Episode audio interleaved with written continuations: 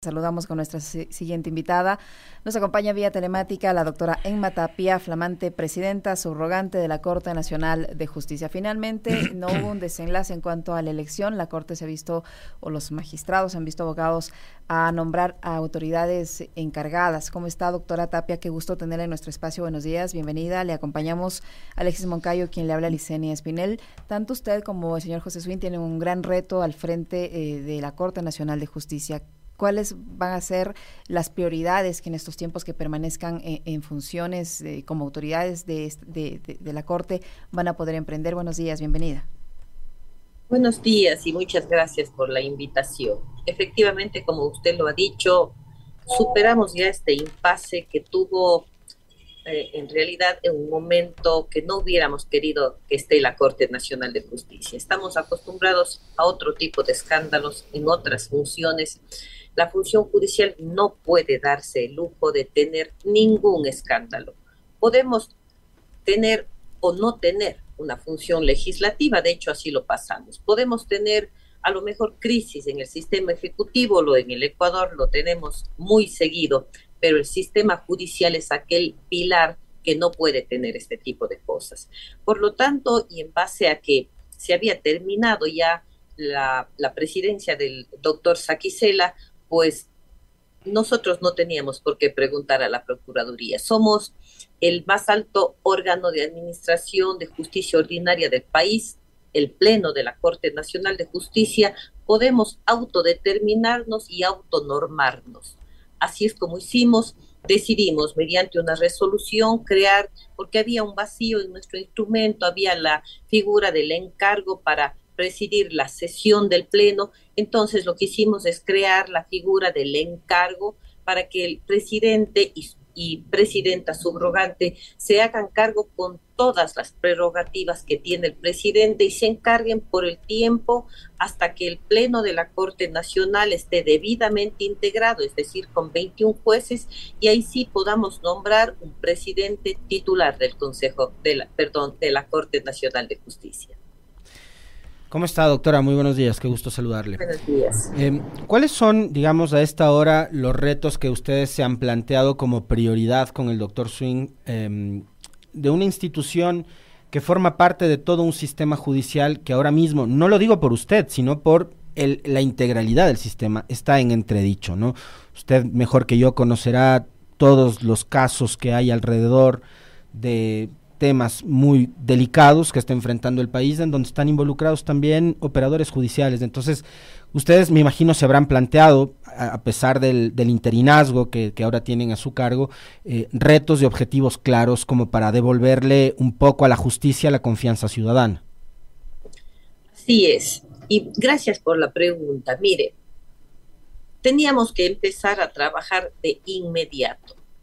Ya estuvimos inmersos dos semanas que no hemos sido llamados a pleno, por ejemplo. Recuerde que el pleno de la Corte Nacional de Justicia es quien emite jurisprudencia, quien emite las resoluciones que tienen carácter obligatorio de aplicación y simple y sencillamente durante tres semanas no ha habido pleno. Entonces, ¿qué es lo primero que optamos por hacer?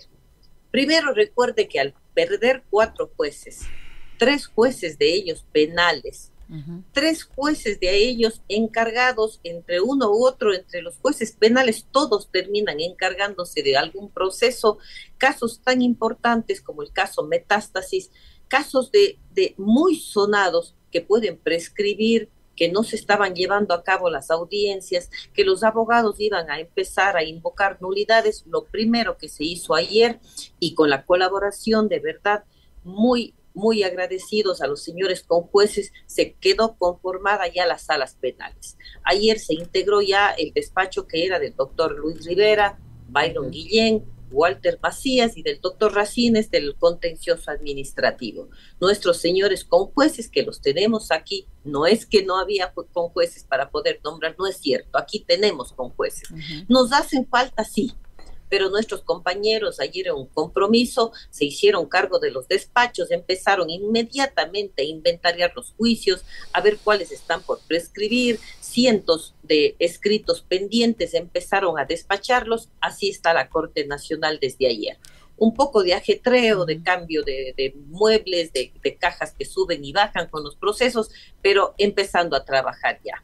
Eh, doctora Tapia, y estos conjueces, estos conjueces que ya han sido designados para reemplazar a los jueces que salieron, ¿tienen la, la, expertise, la expertise del caso? ¿Son especialistas en el tema penal o, o son especialistas en otras áreas que tuvieron que asumir la sala penal? No, mire que no. El primer despacho que se encargó es nuestra conjueza titular. Además, ella ganó su concurso y además un concurso especial en el que participamos porque era un concurso por especialidad, que así debe ser siempre.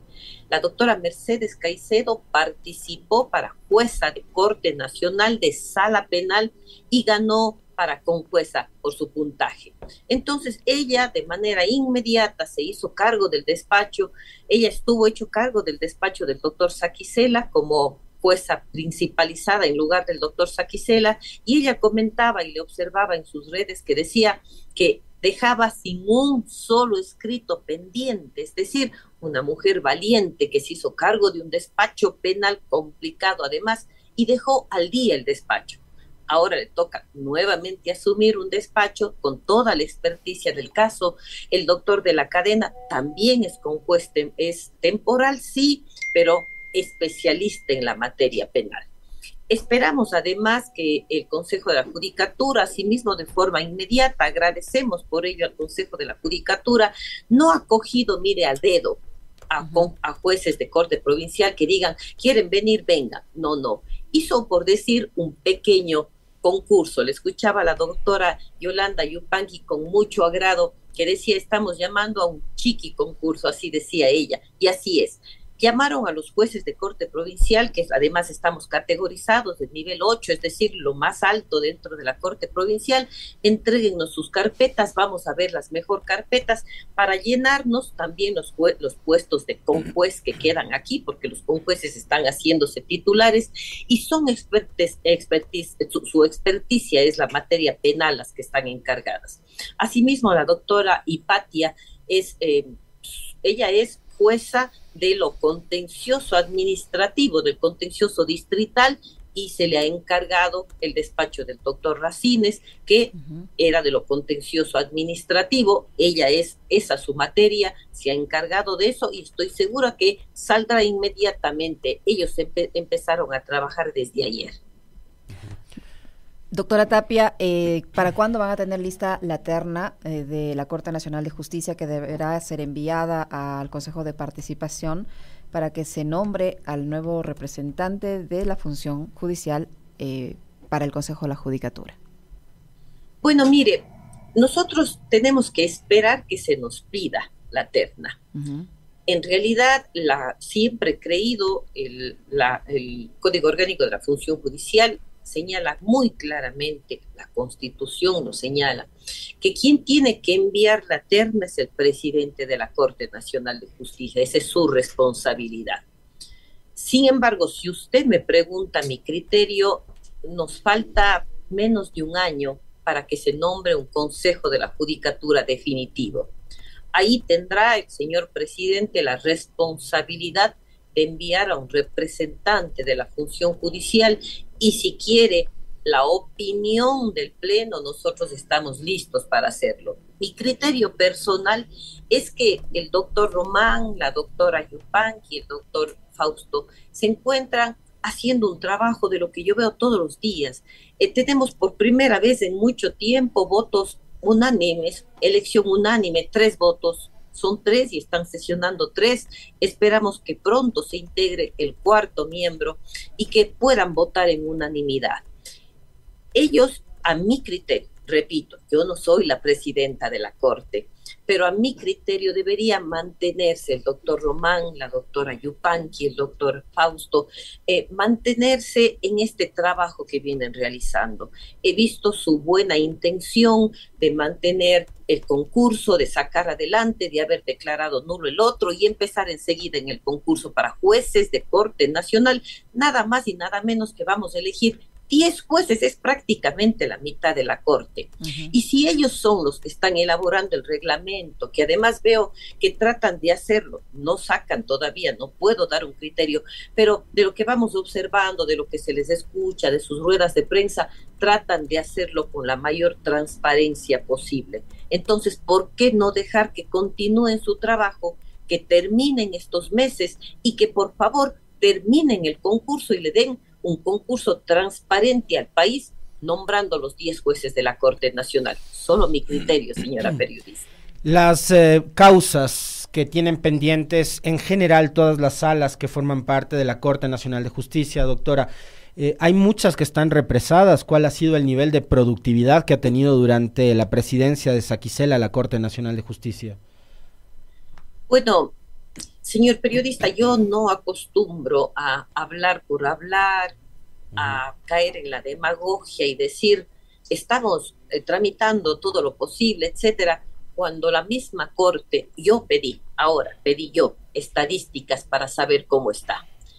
Y no puedo cerrar los ojos, no lo voy a hacer, no voy a mentir al país, la Corte Nacional está enormemente endeudada con hay salas que están atrasadas cinco, seis años de despacho. Y eso no puede seguir pasando. Increíble. A nosotros, a los jueces de Corte Nacional, no nos eligieron para, por ejemplo, lo que estoy haciendo ahora, dar entrevistas, hacer un montón de aparición a la prensa, no. Ahora lo estoy haciendo para que ustedes nos conozcan y nos evalúen. Y voy a hablar de mi sala, la sala penal. Cuando yo vine había juicios del 2005 por resolver. Cuando terminé estos había, creí que podíamos entrar por lo menos al 2020 y habían juicios del 2012 en otro sitio. Resorteamos todo y empezamos a trabajar. Yo trato de publicar todos los días algo de lo que hacemos. Y digo, hoy tengo una audiencia, Hoy tengo dos audiencias, ayer tenía cuatro audiencias, a pesar de que tenía una agenda además ya como presidenta subrogante.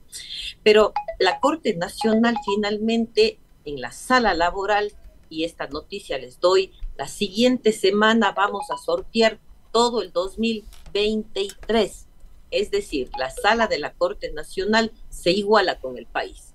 El 2023 estará sorteado la siguiente semana y ya solo nos quedará el 2024 que estamos comenzando. Y yo les invito a mis compañeros.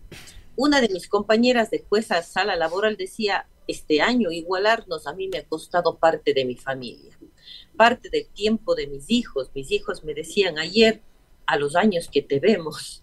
Y así es, nos toca eso, pero ese fue el reto que asumimos. Si la sala laboral puede cumplir con el país, una sala que estaba muy atrasada, ¿por qué no el resto de salas? Y lo único que se necesita, les puedo decir yo con experiencia, porque asimismo cogí un juzgado de primer nivel atrasado por años y lo dejé sin un escrito pendiente.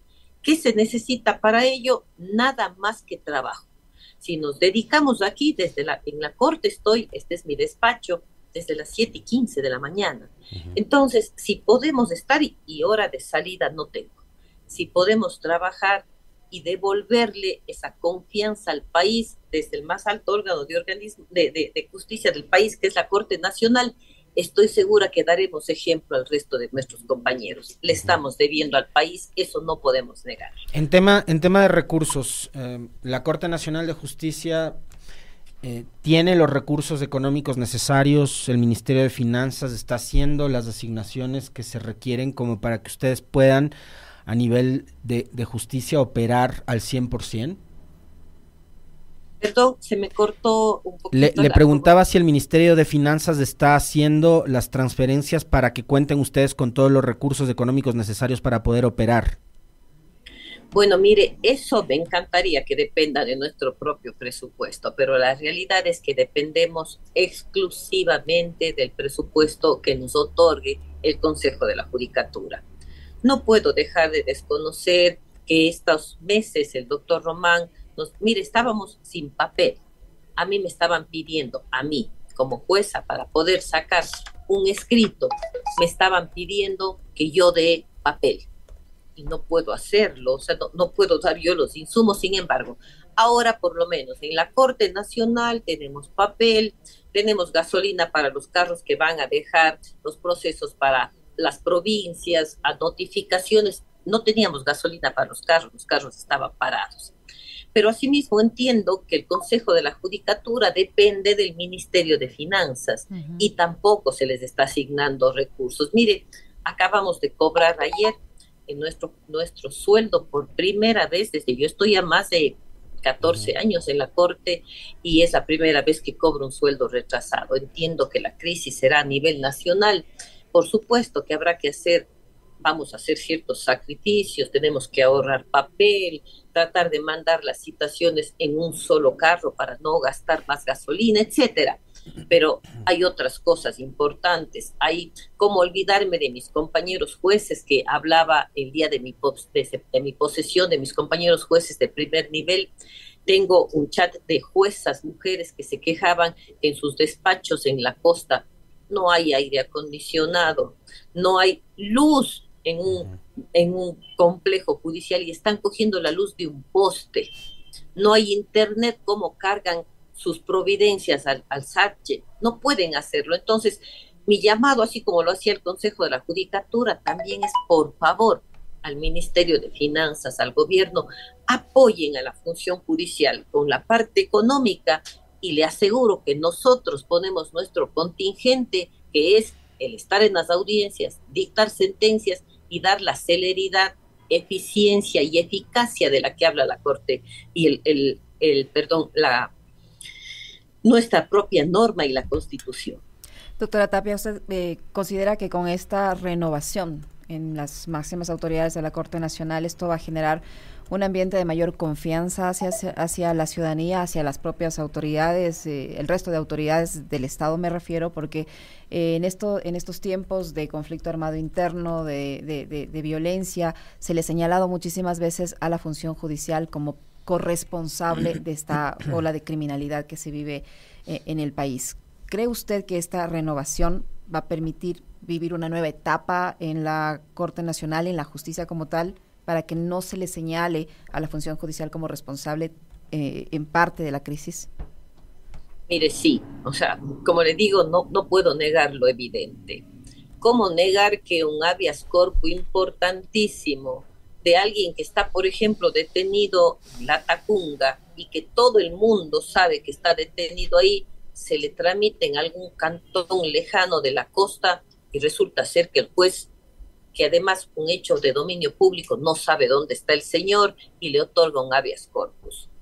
Hay una jueza que otorgó un habeas corpus y mientras se tramitaba el proceso para su destitución, sacó a 32 personas más. ¿Cómo negar eso? Pero si usted se habrá dado cuenta y ojalá espero así se mantenga estas semanas, por lo menos ya no se ha escuchado eso. Ya no hay esos habeas corpus de madrugada extraños o habeas corpus que de acuerdo veo al caso metástasis no se subían al sistema, por lo menos estas semanas no los, no, no los hemos escuchado. Espero yo que mis compañeros jueces se pongan la camiseta si seguimos con estas prácticas, porque además no son ocultas, el país entero los conoce, no sé cómo podemos luego mirar a los ojos a nuestros usuarios si saben que dimos la libertad a alguien y que no correspondía. Si nuestros compañeros jueces de primer nivel y jueces provinciales se ponen la camiseta, por favor, ¿cómo los defendemos desde la Corte Nacional si su actuación es incorrecta? Tenemos nosotros la facultad, no se olviden amigos jueces, de poder declarar error inexcusable, dolo o negligencia manifiesta en sus sentencias. Ustedes saben que cuentan con nuestro apoyo cuando hay una equivocación de buena fe, algo que no hace daño. Pero nos hemos comprometido los jueces de la Corte Nacional a que si observamos eso en sus sentencias, vamos a declarar de oficio cualquiera de ellos. Negligencia, error o dolo y saben que ello es un paso para salir de la función judicial. Entonces, por favor, y esto les pido a mis compañeros, comprometámonos con hacer lo, lo, que concursamos, para lo que concursamos. Dictar sentencias acorde a la norma, nada más que ello. Siempre va a haber un perdedor y un ganador, sí, Yo publico mis audiencias todos los días y claro, siempre alguien pierde, pero yo puedo mirarle los ojos y decir, mire, usted pierde por esto. Eso es lo que yo pido. El tema de la eh, depuración, a propósito de lo que hemos conversado en esta entrevista, doctora, eh, ¿va a ser parte también de la agenda suya y del doctor Swin? Eh, digamos, pasa que, como le comentaba yo hace un momento, hay, digamos, muchos asuntos que están relacionados con presuntos casos de corrupción y demás. Em, desde la Corte Nacional de Justicia, ¿se puede promover este asunto de la depuración también en el sistema judicial? Se puede promover. ¿De qué manera? Porque ahora tenemos la facultad que no teníamos antes. Antes debíamos esperar y usted habrá escuchado la típica tratar de justificarse y decir lo que pasa que no nos han presentado una denuncia. Preséntenos la denuncia y nosotros tramitamos, decía el Consejo de la Judicatura. Y claro, tienen razón, así es. Pero ahora resulta ser que la Corte Constitucional nos dio la facultad de nosotros mismos. Recuerde que nosotros revisamos las sentencias de todo el país, de todos los niveles que lleguen a nuestra corte. Claro, hay algunos que ya no llegan, los abogados se conforman con el resultado y no presentan recurso de casación. Pero tenemos juicios, no le voy a decir por cientos, por miles. Y en cada uno de ellos podemos observar lo que la Corte Constitucional nos dijo que observemos observen si en su sentencia hay, por ejemplo, una negligencia manifiesta. ¿Qué es esto? Mire, yo pedí una investigación por negligencia manifiesta. Resulta ser que un tribunal penal dictó una resolución oral a un señor por 36 meses que esté detenido y a los 22 meses ya de que estaba detenido no había sentencia. El señor quería acogerse a la prelibertad, era un señor que le cogieron con menos de un gramo de, marihuana, quería acogerse a su prelibertad y resulta ser que no podía porque los señores jueces no dictaron sentencia. Para mi concepto y mandé al Consejo de la Judicatura, dije, investigues este caso porque obviamente hay una negligencia no haber dictado sentencia. He dictado casos de error inexcusable. ¿Qué es esto? que habiendo norma expresa que diga esto se debe hacer, el juez hace todo lo contrario. Eso ahora nosotros tenemos la facultad de enviar al Consejo y decir, miren señores del Consejo, aquí hemos revisado esta sentencia y consideramos que hay esto.